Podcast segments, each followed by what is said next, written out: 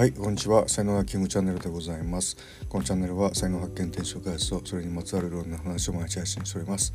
パーソナリティは日本才能研究所主張ラジオネームキングがお届けしております。はいえー、っと今日はえー、っとうんあ日曜日ですね。はい。えー、皆様いかがお過ごしでしょうか。はい、えー、早速ですけども今日のタイトルですがえー、仕事にするとつまらなくなるものというね、えー、話ですけども、あのー、まあ、趣味でやっててで趣味はすごい楽しくていいんだけどもそれがですね、まあ、仕事になった瞬間に、えー、つまらなくなるっていうふうなことってあったりしますかね。僕の場合はですねぱりあのすごい顕著だったのが旅ですね。えー、旅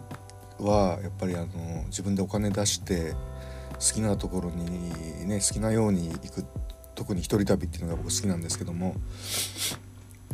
それが同じ旅でもですね本当そのまああの中学校の教員時代に例えば修学旅行に引率するとかその修学旅行の下見であっても全然つまらないわけですよね。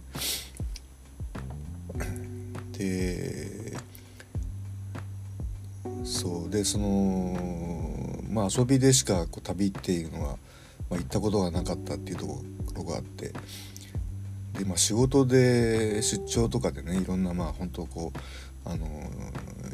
とか行くんですけどもなんかやっぱねこう型にはまってる感あの枠にはまってる感っていうのがあってすごいつまらないつまらないって言ったらあれですけどもあの本来の僕が感じていた旅の、まあ、醍醐味みたいなものは本当全然味わえないなみたいな、えー、感じになりましたねやっぱりね。ま、沖縄とかでもそのね本当自由に行くのって本当楽しいんですけど、まあ、ちょっとやっぱり仕事モード、まあ、撮影の仕事とかがちょっとねあったりとかしてななるとですね一気にこうなんかねダメなんですよね。ダメなんですよね。うん。まあ仕事自体はもちろんねちゃんとこうあのやらせていただいたんですけども。うーん何て言うかねこうあのメタトロンってねあのロシアの波動医療医療 医療機器っていうのがありましてで僕あの大2017年ぐらいにあの大腸からの大量出血してそれをあのオステオステオパシーっていうあのやつで治したんですよね。でその時にあのそのメタトロンでをセカンドオピニオン的なあの立ち位置で扱ってでこれは本当にあの心のストレスが体に本当すごく反映されてるっていうのが分かるあの危機でありましてですね。でまああの例えばこうストレス人間関係で2人ぐらいですごく悩んでる時があって仕事が激務の時とかにあの、まあ、ここあの当時はですね1ヶ月とか2ヶ月に1回ぐらいのペースであの受けてたんですけどもそしたらまあ本当こう全身こう波動がずれまくりみたいな、あのまあ、ずれてるっていうのが色で出てくるんですけどもまあ、一番あのマシなのがあの黄色とか緑とかって感じですけどもこうずれてくるとこう茶色とか黒とかになるんですよね。でその時は本当もう全部黒になったような感じで、えー、もう明日にも死ぬんじゃないかみたいな 風な感じだったんですけども、まあ、そこから2ヶ月ぐらい後にそれこそ本当に遊びで沖縄に1週間ぐらい行ってで帰ってきた翌日にメタトロン測定があってでその時ってもうほんとオールイエローオールグリーンみたいな感じでどこも悪くないわけですよねだから本当この心の状態っていうのがこう体に反映されてるんだなっていうのが、あのー、すごくよくわかる、あのー、事例でしたね。まあそんな感じで、あのーあでそれでその、まあ、沖縄で遊びに行った時はそういうような感じだったんですけども、まあ、ある時ですねその本当こう撮影の仕事をがっつりやらないといけない時があって、まあ、1週間ぐらいいたんですけども本当1週間ずっと撮影みたいな感じで自分のこう遊び時間みたいなのがまあ、取れるかなとか思ったんですけども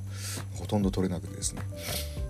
うん、でその、まあ、帰った時にまたメタトロン速度があったら結構黒とか茶色とか多かったんですよね。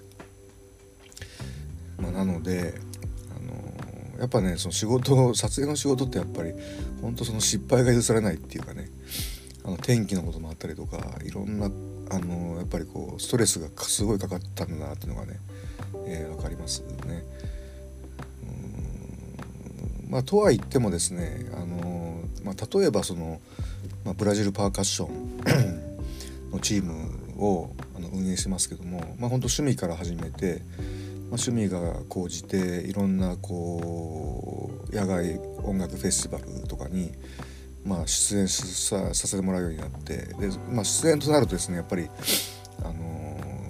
ー、向こう側からすると仕事になるんですよね。でギャランティーとかもらうもらわないいろいろあるんですけども、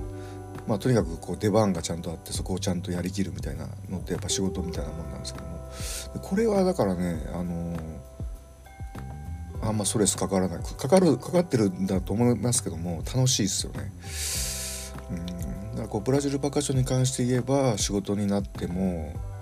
あのー、まあ、多分やっていけるのかなみたいな風な感じですよね。であんまりまあぎゅうぎゅうに詰め込まれたりするとねちょっと嫌ですけども。でやっぱもう一番こうなんか嫌だったのはあれですね。あの中学校の教員やってる時にあの、まあ、4月の最初に1年間のこう授業授業が決まるんですよね何曜日に何年何組教えに行くみたいなのが。あの決まった時のこうガチャッとこう1年間枠にはめられる感じっていうのはいや好きじゃなかったですね。うん、ああもう1年間これでルーティン化すんのかみたいなね、えー、やらなきゃいけないのかみたいなああいう感じってやっぱりすごく僕は嫌でしたね。うんまあ、僕はまあ右脳人なんでこう枠にはまったり型にはまったりするのって本当に嫌いというかねあの窮屈に感じちゃうので、まあ、左脳人の人たちはね、えー、逆に枠とかそういう方にねはまった方が、まあ、生きやすいっていうのは、まあ、あると思いますけども。はいえーね、仕事になったらつまんなくなることってありますかみたいな話でございました皆様いかがでしょうかはい。では今日の話ブログにも書いております。えー、概要欄にリンク貼っておりますので、私らもご覧ください。えー、あと持って生まれた才能がわかる才能学セッションを随時開催をしております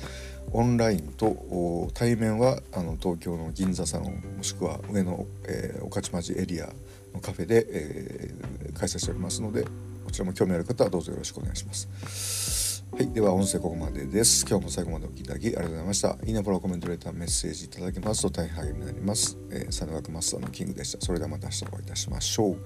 ありがとうございました。Have a nice day